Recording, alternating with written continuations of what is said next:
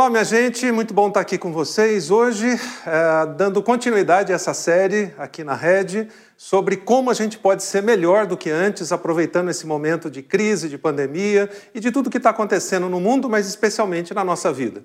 O Tiago já abordou um pouquinho sobre como a gente pode ser melhor na nossa família, ah, nos nossos planos e hoje eu gostaria de dar uma abordagem um pouco maior para vocês, um pouco mais ampla, sobre como a gente pode ter uma história melhor do que antes. E para isso, eu vou usar um pouco da história bíblica e algumas passagens e alguns personagens que ajudam claramente a gente a entender é, como uma história pode ser melhor, como é que Deus constrói histórias, na verdade. E eu sei que todos vocês provavelmente assistem filmes, gostam de séries, então uh, gostaria de começar ilustrando um pouquinho, uh, usando a referência de uma série que talvez alguns já tenham assistido ou já tenham ouvido falar, mas se você não assistiu essa, talvez você assistiu alguma outra.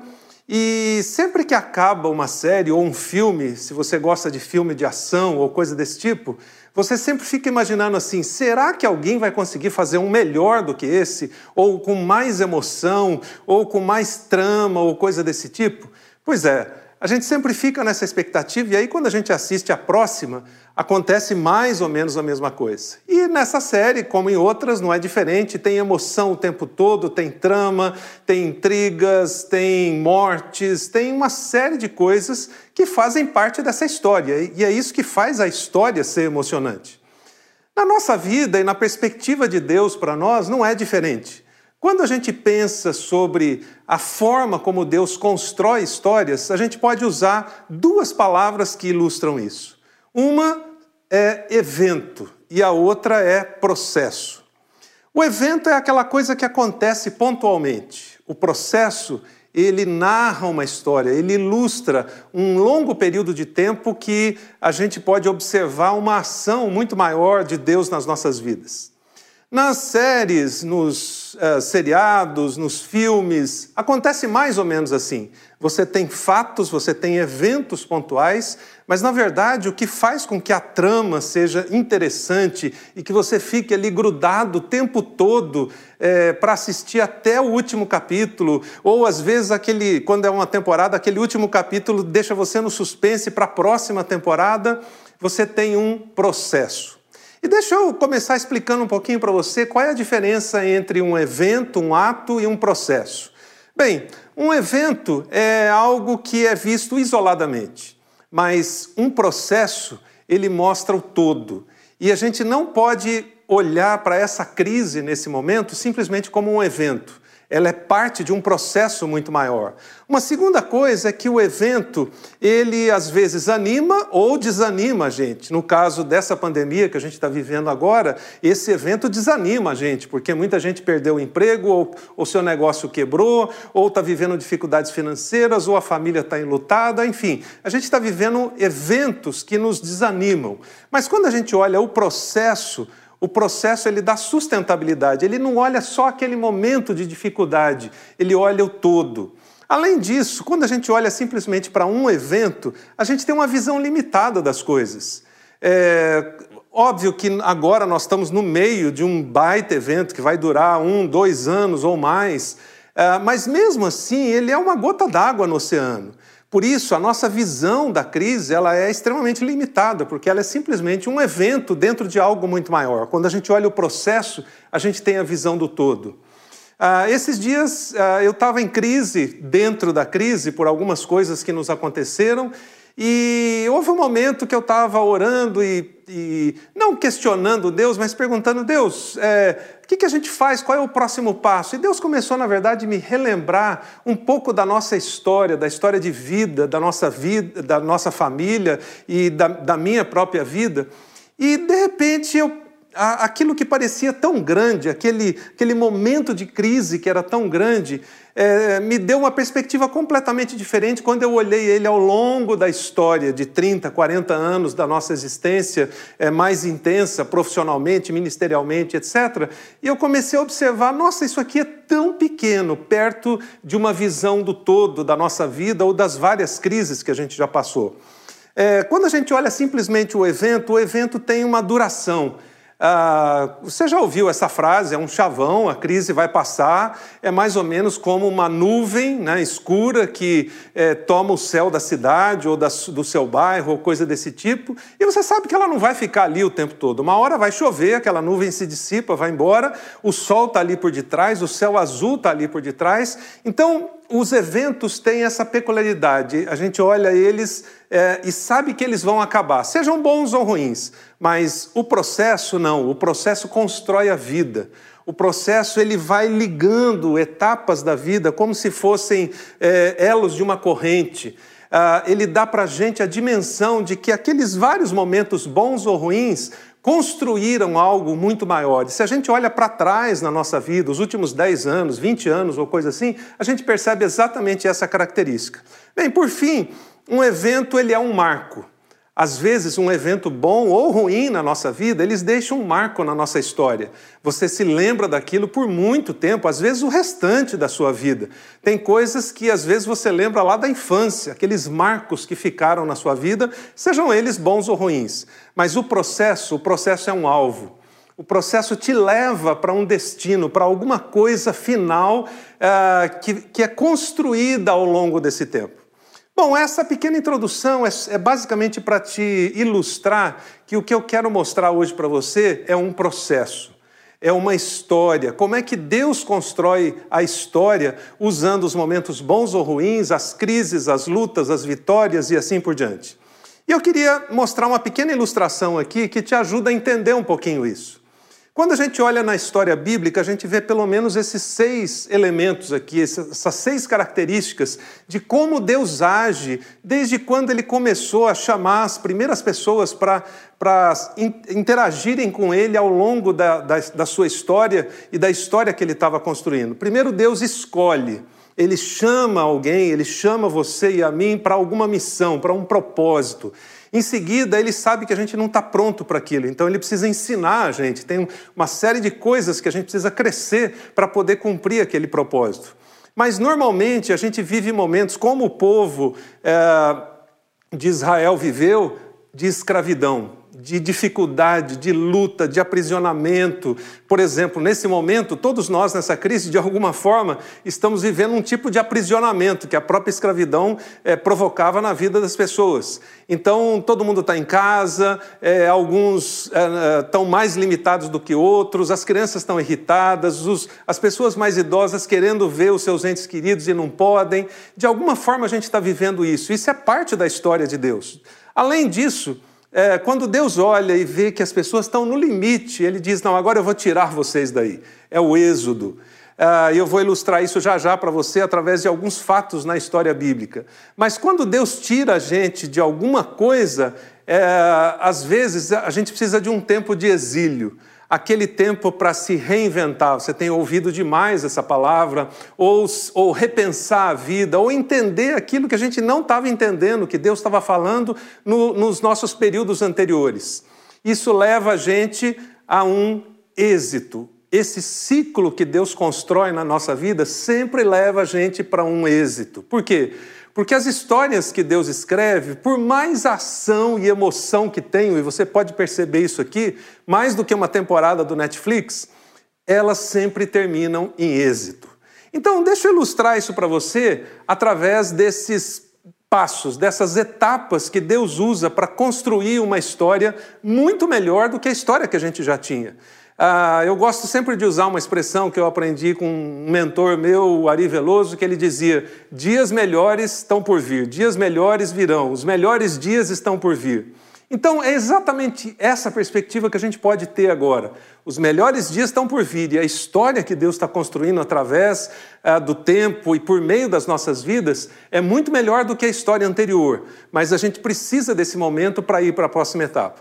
Então, quando a gente olha na história bíblica, a gente percebe que uma primeira característica é exatamente essa. Deus escolhe pessoas, Deus chama pessoas. Deus faz isso de uma maneira incrível e quando Ele escolhe pessoas, a gente se sente mais ou menos assim. Parece que a gente foi premiado, coroado. Mas para isso é preciso você entender que Deus está te escolhendo, que Deus está te chamando para alguma coisa, para um propósito de vida, para uma missão de vida. Isso aconteceu com Abraão e a, e a sua família foi uma das primeiras pessoas que Deus chamou. Se você olha Gênesis 12, você percebe Deus chamando Abraão. E eu queria relembrar isso para você, especialmente através desse texto. Ele diz assim: Farei de você um grande povo e o abençoarei. Tornarei você famoso, o seu nome vai ser famoso e você será uma bênção. Abençoarei os que te abençoarem e amaldiçoarei os que te amaldiçoarem. E por meio de você, os povos da terra serão abençoados. Que chamado incrível esse! Talvez você já tenha lido essa passagem inúmeras vezes, mas hoje eu queria colocar essa passagem para você dentro de um contexto muito maior. Esse aqui é só o pontapé inicial de uma longa história, de uma longa jornada que não encerra só com Abraão e Sara, mas que caminha ao longo dos, dos anos e das décadas, é, e, e muito mais do que isso, é, na ação de Deus na vida das pessoas que ele foi envolvendo a partir desse chamado de Abraão. Perceba que aqui tem três tempos da, da coisa. Primeiro, é, tem um chamado: é, eu vou te abençoar. Segundo, você vai ser bênção. E depois você vai abençoar outros e vai é, ser abençoado por outros. Percebe que é, já tem uma trama aí muito interessante nessa história que Deus começa a escrever. E quando a gente olha para alguns detalhes da história de Abraão e Sara, a gente percebe que essa escolha primeiro implicou em eles serem bênção. Mas a gente só pode ser bênção quando a gente é é, edificado, quando, quando Deus trabalha na nossa vida e quando a gente entende exatamente para o que a gente é, vai ser bênção ou para quem a gente vai ser bênção. O fato é que Abraão e Sara foram escolhidos para abençoar não só os, as pessoas imediatas ali ao seu redor, mas para abençoar as nações. A, a, extensão do impacto da, da bênção de Abraão e Sara, da vida deles, da família deles, chega até nós hoje, porque a gente recebe os resquícios disso. Além disso, a gente percebe que eles foram chamados também para começarem, para serem o pontapé inicial de um povo, de uma nação. Imagina que privilégio isso. Você está lá quietinho, era o caso de Abraão, na sua, na sua fazenda, cuidando dos seus animais, etc. E um dia Deus vem e fala com você: Eu estou te escolhendo, eu estou te chamando para um propósito. E esse propósito não vai ser só aqui para a região, para a sua vila, para a sua cidade, mas para o mundo a, a sua vida vai causar impacto na vida de um povo, de uma nação.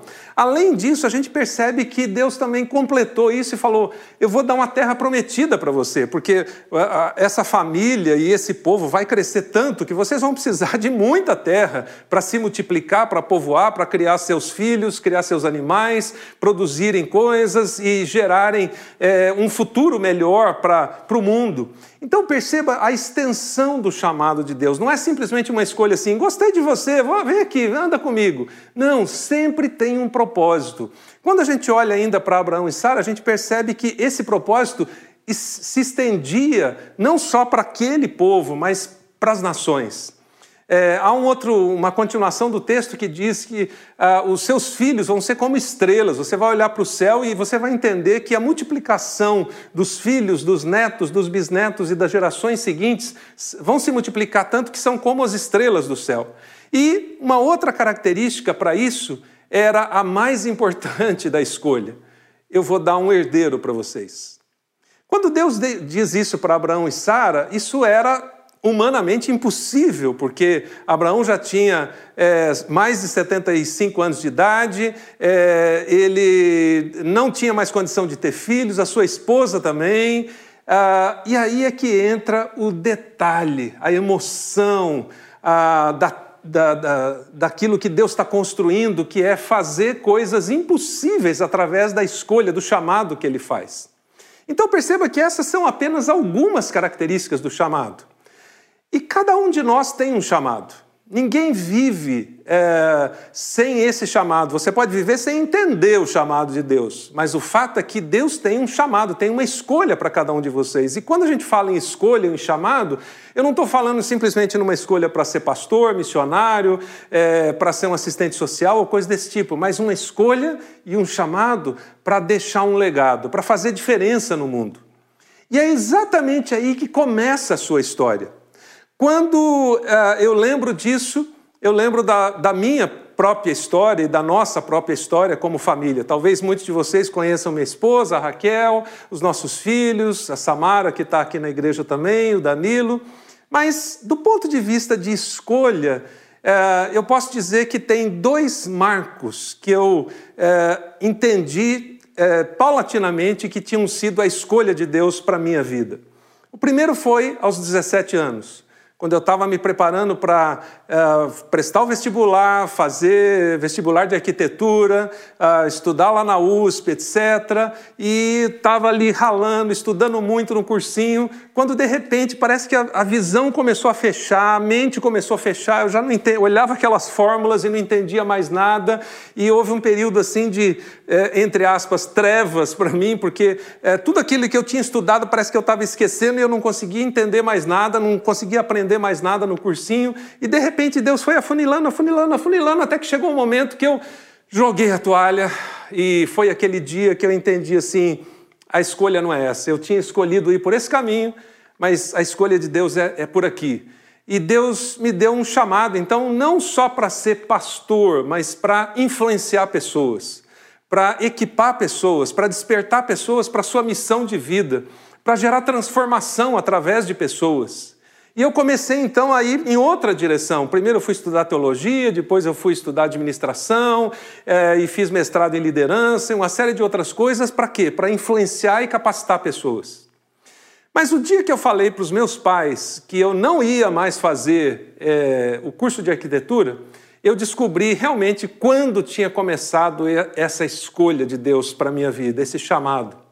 E a, a minha mãe me contou com lágrimas que quando eu estava para nascer, ela já tinha uma idade avançada para aquela época, né, há 60 anos atrás, é, uma mulher com 38 anos de idade para ter um filho era um, um, parto de altíssimo risco. E houve um momento no final da gravidez que é, a vida dela corria risco e os médicos aconselharam que é, eles fizessem, então, meus pais fizessem é, um aborto para salvar a vida dela.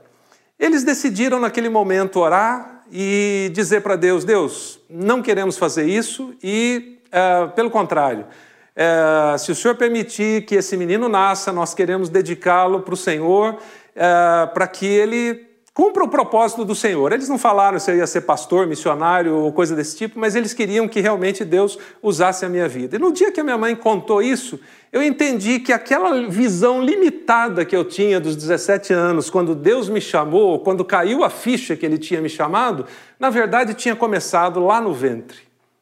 Sabe aqueles textos, vários profetas bíblicos, quando Deus diz desde o ventre? Então, eu posso dizer a mesma coisa.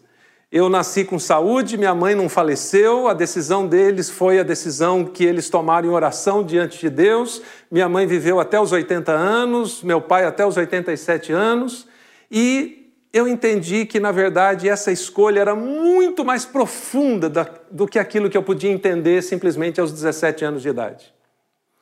Eu sei que na sua vida deve ter alguma história assim. Talvez já tenha caído a ficha sobre qual é a escolha, o que, que Deus está é, tá pedindo para você fazer, ou qual é o propósito de Deus para você, não importa em que área.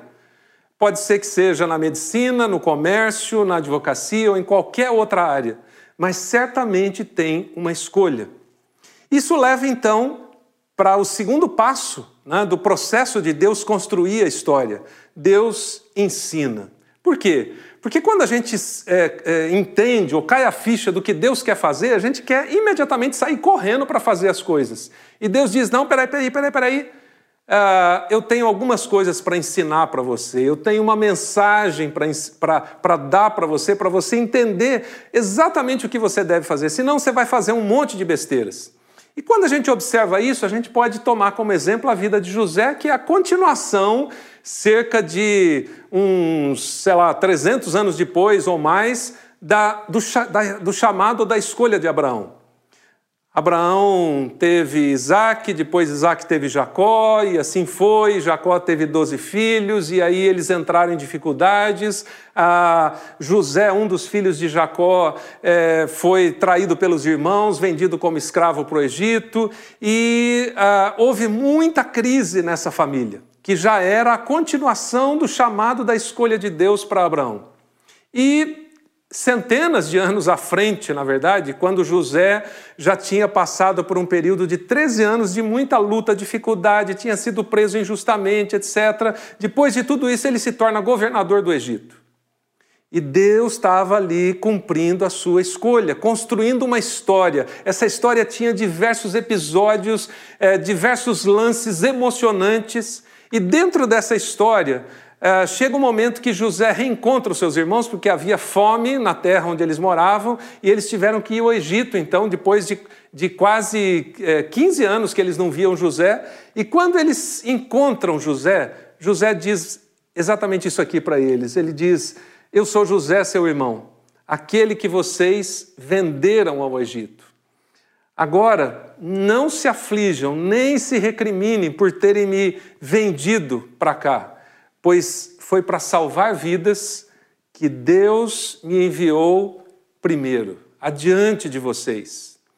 José também diz: Mas Deus me enviou à frente de vocês para preservar a vida de vocês, preservar um remanescente nessa terra e para salvar as vidas, tanto de vocês como de diversas outras pessoas.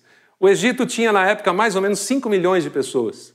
José foi o cara que foi usado por Deus para salvar toda essa gente, porque ele foi o cara que administrou os sete anos de vacas magras, os sete anos de vacas gordas e assim por diante, e conseguiu trazer sua família, e eles se alojaram ali no Egito e começaram a multiplicação, eram só 70 pessoas, e anos depois já tinham, já tinham se tornado em 2 milhões e meio de, de judeus ali no Egito.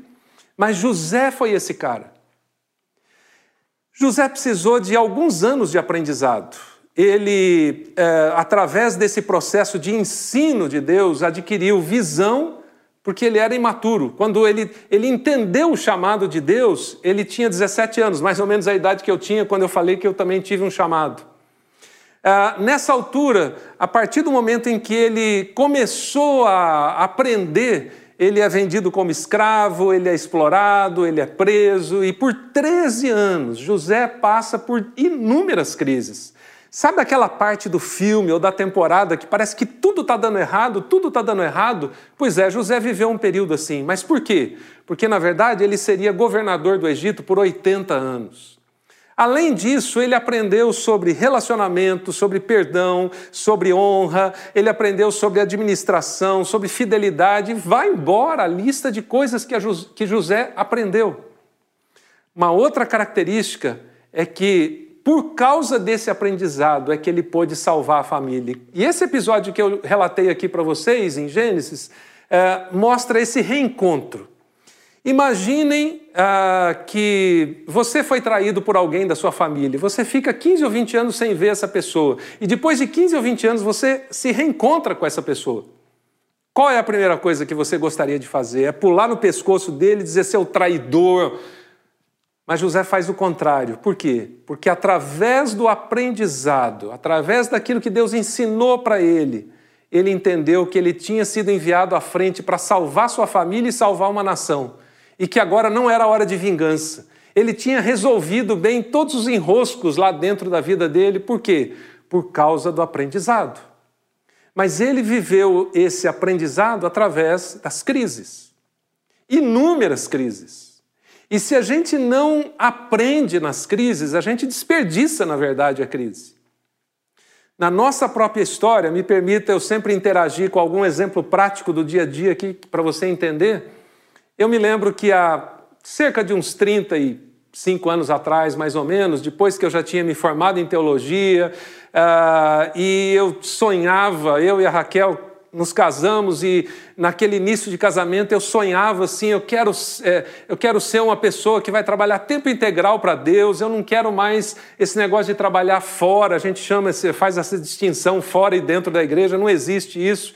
Uh, e eu era funcionário público, é, concursado, Ah, e aí um dia eu fui pedir demissão. Não, não quero mais saber disso. Eu demorei uns três meses para o meu chefe me liberar, porque ele falava, cara, que isso, é loucura, tem uma fila ali, na, ali fora querendo né, ser um funcionário público concursado. Você quer sair? Para que você quer sair? Isso é loucura.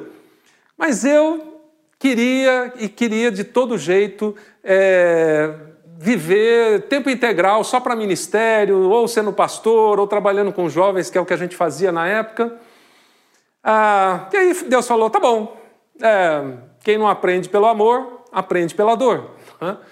E aí eu saí, começamos finalmente a trabalhar tempo integral, viver pela fé, né? aquela coisa de que só quem está na igreja que vive pela fé, o que é outro erro, né? qualquer pessoa vive pela fé.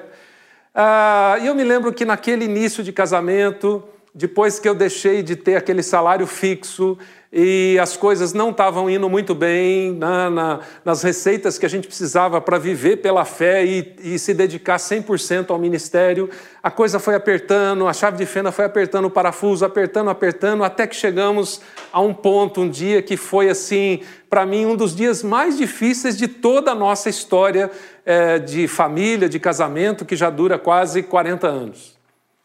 É, houve um dia que eu saí de casa de manhã e a gente só tinha arroz e cenoura. Mais nada. E na hora do almoço a gente comeu arroz com cenoura. E eu, como provedor que tinha, a gente já, todo homem já tem um pouco dentro disso, mas eu tinha herdado bastante isso do meu pai. Eu saí para trabalhar novamente e falei: o que é que a gente vai comer à noite? Só tem arroz agora. Que loucura que eu fiz! Na verdade, isso era um processo de aprendizado de Deus na nossa vida para entender o seguinte: você é chamado, você é escolhido para um propósito, mas você não está pronto. Você precisa aprender um monte de coisas. E essa crise é para você aprender. E eu me lembro que quando eu cheguei à noite em casa, com o coração apertado, o é, que, que eu vou. Tirei a minha esposa da casa dela para a gente agora comer só arroz, o que, que vai acontecer? Sem saber nada, meus pais foram fazer uma visita para a gente aquele dia, inesperadamente. E eles chegaram com aquela compra de supermercado assim que né, nem cabia tudo na dispensa. E foi Deus dizendo: Você está vendo? Quem é que está no comando? Você queria viver pela fé, mas você queria viver pela fé do seu jeito. Você queria, na verdade, controlar todos os elementos. E, na verdade, sou eu que controlo. Tem inúmeros outros aprendizados desse, desse, desse, período, desse tempo, mas ao longo da nossa vida. Mas o que eu queria chamar a sua atenção é que é, não é possível construir uma história da perspectiva de Deus se você não está disposto a aprender em cada experiência. Por mais difícil que seja, por mais dura que seja, o ensino de Deus e o aprendizado daquilo que Deus quer falar com você é crucial para você entender a construção da história. E aí você pode ir para a próxima etapa. Porque na medida em que você entende a sua escolha e aquilo que Deus quer ensinar para você, ah, você pode dizer assim: nossa, mas depois disso não vem uma parte boa? Pois é. Às vezes a continuação do aprendizado é um tempo de sofrimento. É um tempo de crise, de pandemia, de escravidão, como foi no caso do Egito. Mas Deus está com a gente na escolha, Deus está com a gente quando Ele está ensinando e Deus está com a gente durante a escravidão. Quando a gente olha a história do, do povo de Israel, a gente vê em Êxodo 3 Deus dizendo: Eu sou o Deus de seu pai, o Deus de Abraão, lembra do chamado, Isaac, Jacó, e agora a gente já está na época de Moisés. Então, Moisés cobriu o rosto, Deus está falando com Moisés aqui, pois teve medo de olhar para Deus. E Deus diz: Eu tenho visto a opressão sobre o meu povo no Egito e tenho escutado o seu clamor e sei quanto eles estão sofrendo. E o texto continua dizendo: Por isso desci para livrá-lo das mãos dos egípcios e tirá-los daqui para uma terra boa e vasta, onde manam leite e mel. Porque agora o clamor dos, dos israelitas chegou a mim e eu tenho visto como os egípcios os oprimem. E o texto é, fecha dizendo: Vai então, Moisés, vai agora. Eu estou te enviando ao Faraó para tirar do Egito o meu povo, os israelitas, que são os meus escolhidos. Percebe que coisa? Aqui já haviam se passado mais de 400 anos, várias gerações. Mas Deus estava construindo uma história. Ele chamou Abraão, isso passou para Isaac, para Jacó, para os doze filhos de Jacó, chegou em José. Aqui já ninguém lembrava mais de José, já tinham se passado mais algumas dezenas de anos e o povo está ali sofrendo, oprimido, escravo, só fazendo tijolo o dia inteiro. E aí Deus diz: Não, peraí, eu, eu não acabei a história ainda. Eu estou só construindo. E é interessante observar que nesse tempo de escravidão, Primeiro, Moisés tentou libertar o povo do jeito dele, mas não era a forma correta. É, ele não fez do jeito de Deus, e Deus falou: agora você vai fazer do meu jeito. Você tentou na espada, você matou um soldado, matou um homem, ah, agora você está aí há 40 anos no deserto cuidando das ovelhinhas do seu sogro, mas agora chegou a hora de eu mostrar que eu estou com vocês na, nas alegrias ou na escravidão. Uma outra característica foi a resposta, ou Moisés ser a resposta de oração ao povo. Percebam que o povo nem, nem lembrava mais de Moisés. Moisés estava 40 anos fora do Egito, como eh, cuidando das ovelhinhas lá do sogro no deserto. O povo estava lá sofrendo e fazendo mais tijolo e mais tijolo e opressão. Alguns já tinham morrido, aquela geração estava sem esperança. Mas o que, que Deus fala? Eu ouvi a oração daqueles que são os meus escolhidos.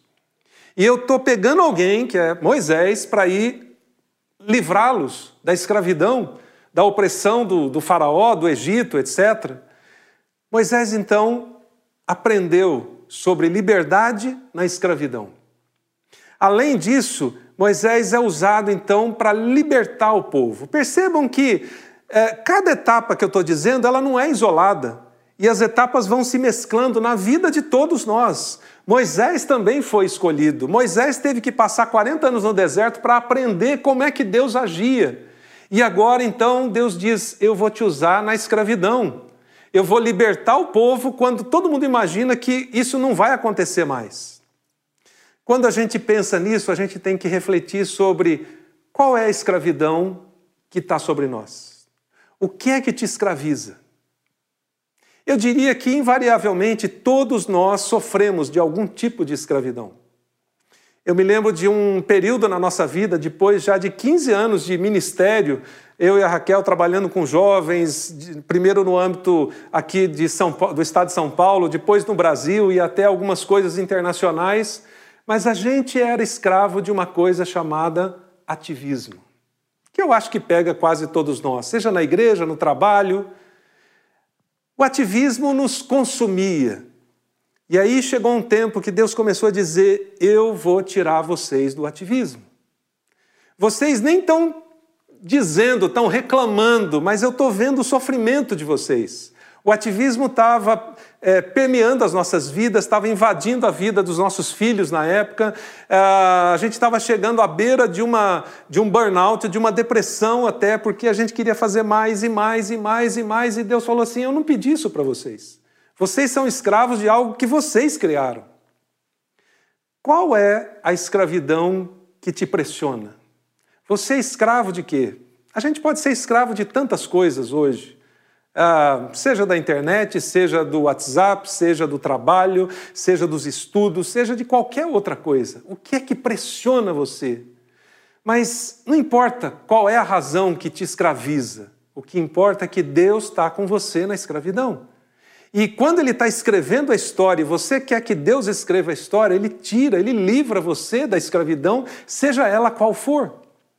E aí a gente pode ir para a próxima etapa porque quando Deus tira a gente da escravidão, como tirou o povo do Egito, ele leva a gente para o êxodo.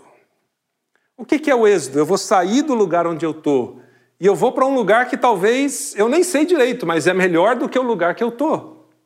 O Êxodo traz algumas características quando a gente olha para o povo de Israel. Aqui a gente já chegou em Josué, perceba, nós demos já um passeio nos cinco primeiros livros da Bíblia, mostrando ao longo de, sei lá, 500, 600 anos aqui, uma trajetória de uma história que Deus estava construindo. E aí em Josué 1, 1 de 1 a 6 diz: Depois da morte de Moisés, disse o Senhor para Josué: Meu servo Moisés está morto. Agora, pois, você e todo este povo preparem-se para atravessar o rio Jordão e entrar na terra que eu estou para dar para vocês. Para quem tinha sido prometida essa terra? Para Abraão. Mas ele não herdou, ele simplesmente foi o elo da corrente que passou o bastão para a próxima geração e para a próxima e para a próxima até chegar aqui. O texto também diz: Como eu prometi a Moisés, todo lugar onde vocês puserem os pés eu darei a vocês. Ninguém conseguirá resistir a vocês todos os dias da sua vida. Assim como estive com Moisés, estarei com você, nunca o deixarei e nunca o abandonarei. E aí ele completa dizendo: Seja forte e corajoso, porque você conduzirá esse povo para herdar a terra que prometi sob juramento aos seus antepassados. Lembram quando Deus falou com Moisés? Ele diz assim: Eu sou o Deus de Abraão, Isaac e Jacó. Agora, Deus traz para mais próximo. Josué, eu estava com Moisés, agora eu estou com você, porque você é o próximo elo da corrente da história que eu estou escrevendo.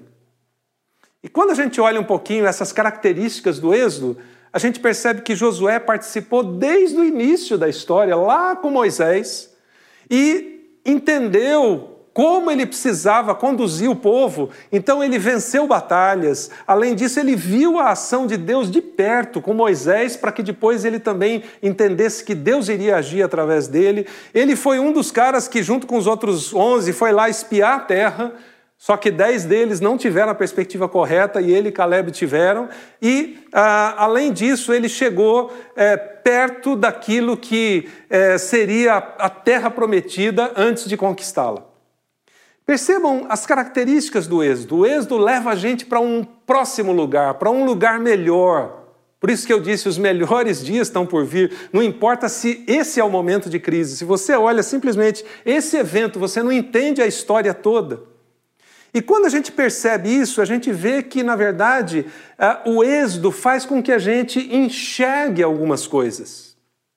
Na nossa vida, depois desse período que eu falei que a gente estava sendo consumido pelo ativismo, Deus fez uma coisa incrível. Deus me tirou de uma função, por, por mais ou menos 15 anos eu era executivo de, um, de duas organizações na nossa denominação de igrejas, e eu amava aquilo, era uma das coisas assim que eu transpirava, que me realizava. E Deus falou assim: como você não está entendendo que você não pode ser escravo do ativismo, eu vou te tirar daqui. E ele tirou a gente, nós morávamos em Campinas nessa época, e aí Deus levou a gente para Vitória, no Espírito Santo. Eu fui ser parte da equipe pastoral de uma igreja. E aí, Vitória já é uma cidade pequena, é um estado não tão assim conhecido do Brasil, ou tão, com não um, um grande destaque no cenário nacional. A primeira coisa que me veio à mente foi assim: minha vida está acabada, agora eu vou ficar esquecido aqui o resto do, da vida, eu vou ficar sempre fazendo essa mesma coisa, o que já me gerava uma angústia. Mas, na verdade, aquele foi o nosso tempo de êxodo para entender o que realmente Deus queria, que não era ativismo era entender o que significava ser discípulo de Jesus e o que, que a gente precisava fazer como discípulo de Jesus, que era outros discípulos, que foi a única coisa que Jesus mandou a gente fazer. Eu só fui entender isso depois de mais ou menos uns 18 anos de ministério, sendo pastor, tempo integral, trabalhando com igreja, é, capacitando gente, mas Deus falou assim: não foi para isso que eu te escolhi. Eu te escolhi para influenciar pessoas. E se você não entender essa parte aqui, não dá para ir para a próxima etapa. Então, no nosso êxodo, Deus usou esse período para mostrar, para espiar o que viria pela frente. Eu tinha uma visão no coração e aquilo me incomodava tremendamente. E eu falava assim: quando é que Deus vai executar essa visão? Nesse tempo a gente entendeu isso. E aí a gente pode ir para as duas últimas etapas, que é o exílio. Ah, depois que o povo de Israel entendeu, passou ali pelo êxodo, chegou na terra prometida, a poeira assentou, o que, que aconteceu? Ah, quando a gente relaxa tal, a gente começa a fazer besteira. E aí a gente diz: não, eu nem preciso mais de Deus agora. E aí Deus pega o povo, leva para o exílio, eles ficam cerca de 70 anos no exílio, e aí a Bíblia diz em Neemias, já lá na frente, centenas de anos depois, Neemias falando: Tu és o Senhor, o Deus que escolheu Abraão viste que o coração dele uh, era fiel e fizeste com ele uma aliança, prometendo dar aos seus descendentes a terra prometida. E cumpriste a tua promessa, porque o Senhor é justo. O Senhor viu o sofrimento dos nossos antepassados no Egito e ouviu o clamor deles no Mar Vermelho, mas os nossos antepassados tornaram-se arrogantes e obstinados e não obedeceram aos mandamentos. Está entendendo por que, que ensino é parte do processo? Escravidão ou crise é parte do processo? E aí ele continua dizendo: eles tornaram-se obstinados e, na sua rebeldia, escolheram um líder a fim de voltarem à escravidão. Eles queriam voltar para o Egito. Mas tu és um Deus perdoador, um Deus bondoso e misericordioso, muito paciente e cheio de amor. Por isso, o Senhor não os abandonou. O Senhor deu a eles reinos e nações, cuja terra repartiram entre eles. Os seus filhos entraram e tomaram posse da terra, mas foram desobedientes e se rebelaram contra ti. Deram as costas para a tua lei. E, aí, e Neemias ainda completa dizendo: Por isso tu os entregaste nas mãos dos seus inimigos, que os oprimiram. Mas quando foram oprimidos, clamaram a ti. Dos céus o Senhor os ouviu, e na tua grande compaixão deu para eles libertadores que os livraram das mãos dos inimigos. Graças, porém, à tua grande misericórdia, não os destruíste, nem os abandonaste, pois és Deus bondoso e misericordioso. Agora, nosso Deus, não fiques indiferente a toda aflição que veio sobre nós. Percebe Neemias reconectando toda a história para aquele pessoal entender assim: ah, que besteira que a gente fez.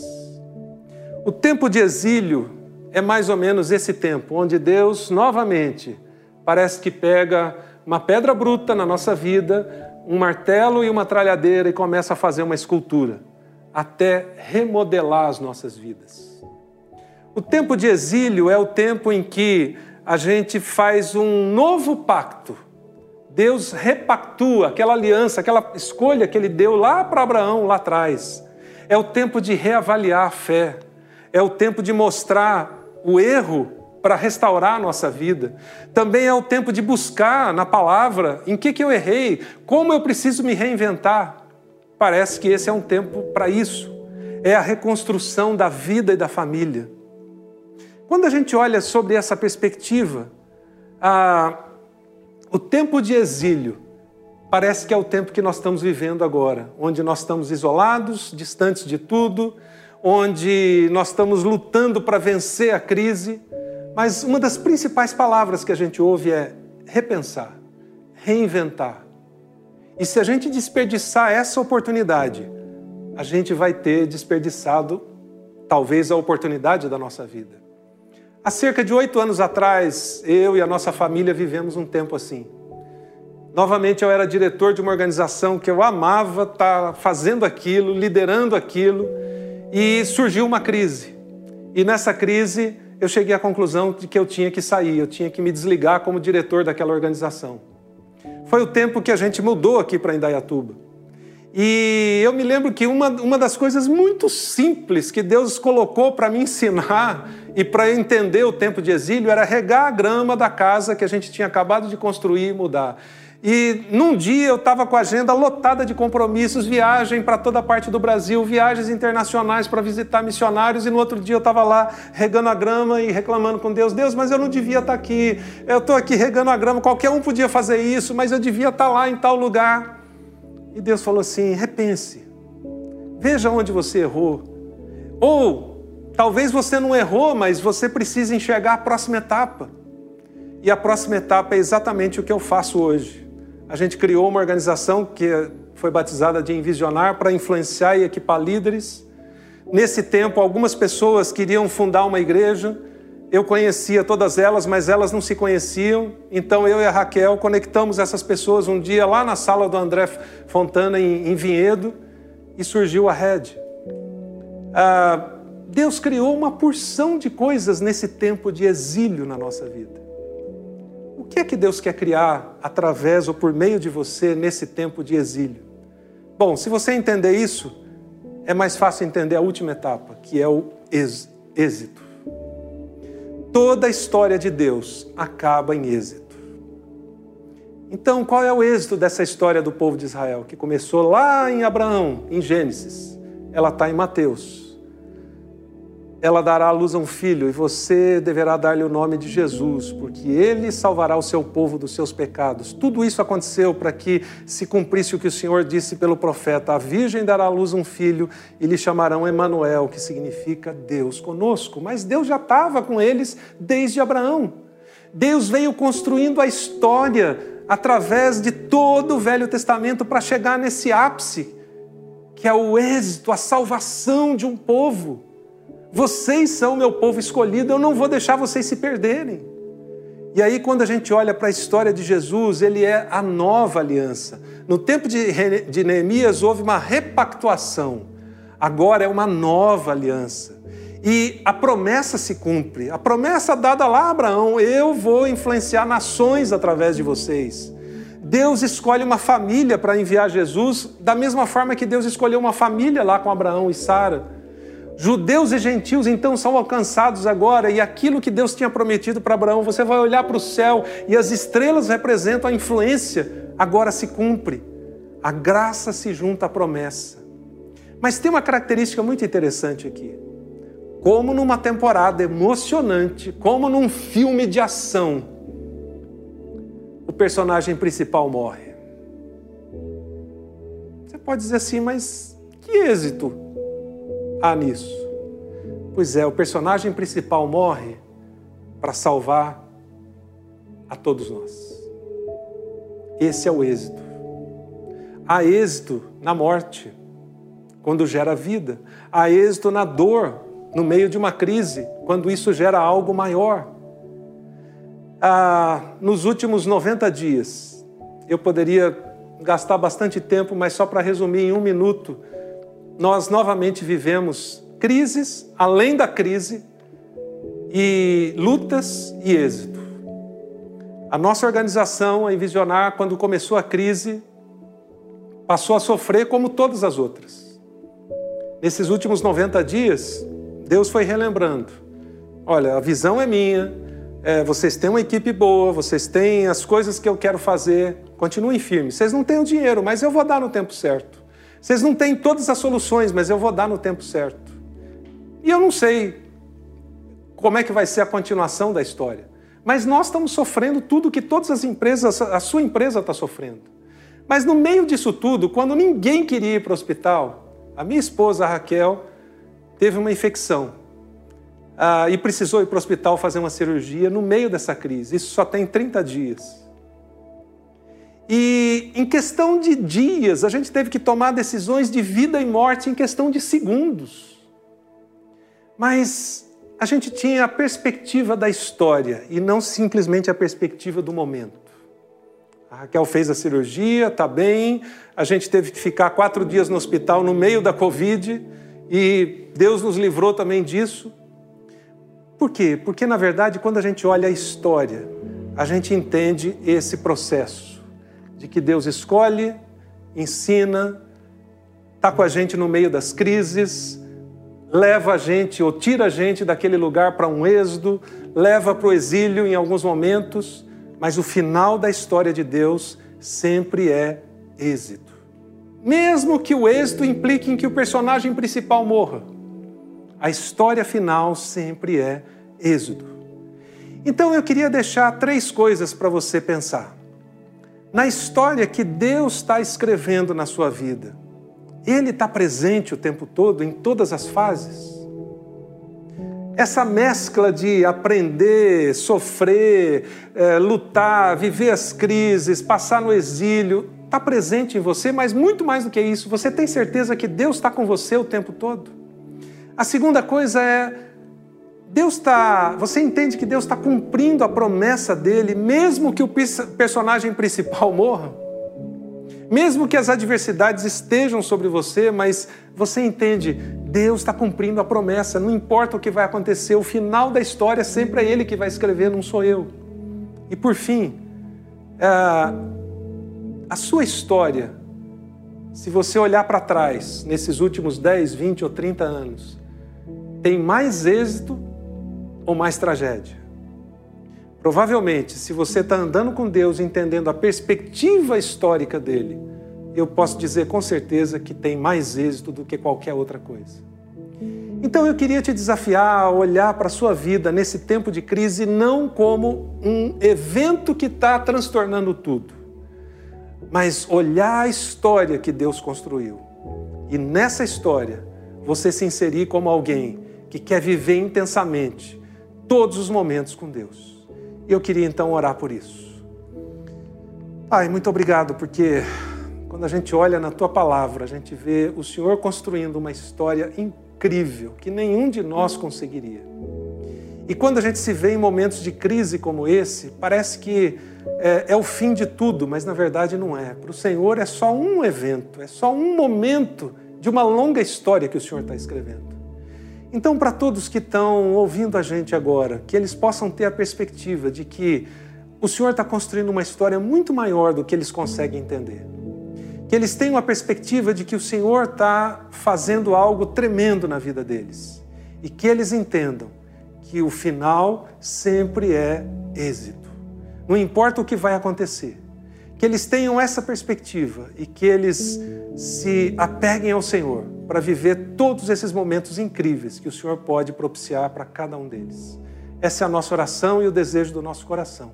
Por isso oramos em nome de Jesus. Amém.